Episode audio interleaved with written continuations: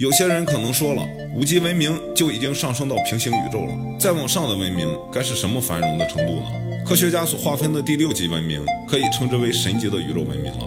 你想想，在我们的认知里，如果遇到什么无法理解的事情，我们脑海中总会浮现一个“神”字，不管它存不存在，至少这是我们形容一个高度发达文明物体的一种概念。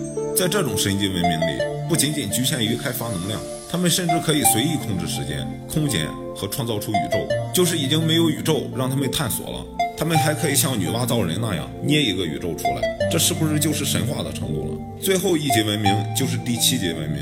这一个文明是一个预留级别，是我们还完全无法意识到的级别，科学家也没办法进行预测，但是又不甘心宇宙只有这几个级别，于是就预留出来一个。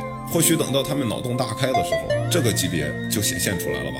看过宇宙中的七级文明之后，有些人可能就问了：怎么没有我们的文明啊？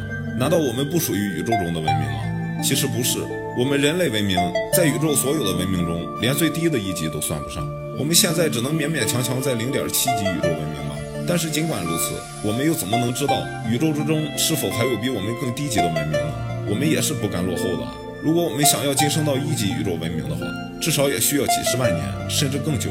因为我们现在连太阳系都没有走出去，也没有探索完，一级文明的程度还没有达到。但是社会在发展，人类在进步，假以时日，我们或许可以走到更高级的文明。